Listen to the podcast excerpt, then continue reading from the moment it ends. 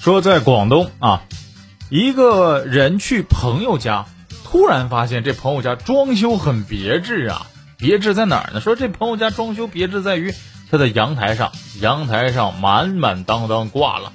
有人说：“哎呀，南方是不是喜欢吃腊肉啊，或者是一些什么东西？这个烟熏的这个什么鹅什么东西啊？”哎，挂的不是这些美食，而是在这位朋友家里头阳台上满满当当挂了二十二面的镜子。哈哈。然后这位朋友也很奇怪啊，就问他的这个朋友说：“你为什么在这儿挂这么多镜子呀？”然后他的朋友就解释说：“说。”呃，主要最开始是因为在我对面楼的楼层的住户邻居，他在他们家的阳台上挂了三面镜子，挂了三面镜子跟我没有关系，无所谓。但是这三面镜子正好直对的是我们家，照的就是我们家。然后呢，他也曾经跟对面楼层的这个邻居协商过这个问题，说看能不能把这个镜子给撤了，但是人家并不同意。于是乎，他就急眼了啊，你不能挂吗？你挂三面。我直接挂二十二面，看咱谁能够照得过谁啊！这是不是现实版的邻里之间的相互照应？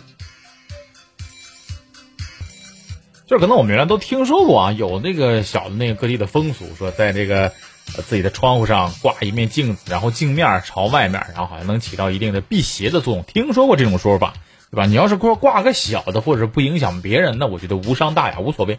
但是你你。你挂二十二面镜子，我的天呐！我想问一下，那你们家何必安窗户呢？窗户何必安玻璃？直接安镜子不就完了吗？而且我在想象，整个阳台挂二十二面镜子，你本来阳台是用来采光效果最好的一个地方，结果你你家阳台真是被堵得满满当当，你不堵得慌吗？而且我们从另外的一个角度来说啊，你本身挂镜子吧，其实是为了辟邪，起到一个。呃，保佑自己，或者说起到一个让自己生活更开心的这样一个好的寓意的这样的一个行为目的。但是你回过头来，你再想一想，挂了这个镜子，你的生活比原来是不是过得过得更难受，过得更笃定的慌了？所以说，起到相关好的作用了吗？我们过去看武侠片当中有一个非常经典的一个词语，叫做什么？武功的最高境界叫做以静制动。但是看了这则新闻之后，发现啊，刚开始这两户居民可能最初的想法以及最终的这样的一个现实情况就是以静治静，结果最终谁也没治得了谁，反而给自己带来特别大的生活上的不必要的烦恼和困扰。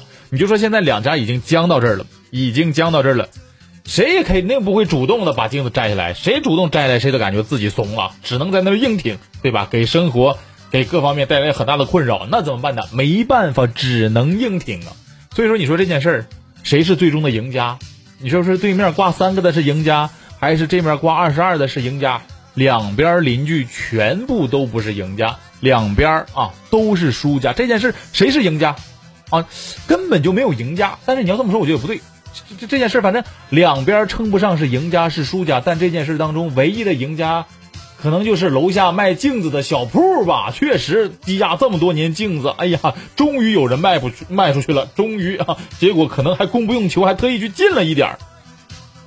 反正你要是辩证的看吧，从另外一个角度去看这件事儿，呃，这两户居民吧，多多少少也算是为经济复苏啊，为经济发展拉动当地的 GDP 做了完全可以忽略的这样的一个卓越的贡献吧啊。要我说呀，这两家赶紧把镜子给摘下来吧！挂了这么长时间，挂了这么多镜子，你觉得起到啥好作用了吗？起到辟邪的作用了吗？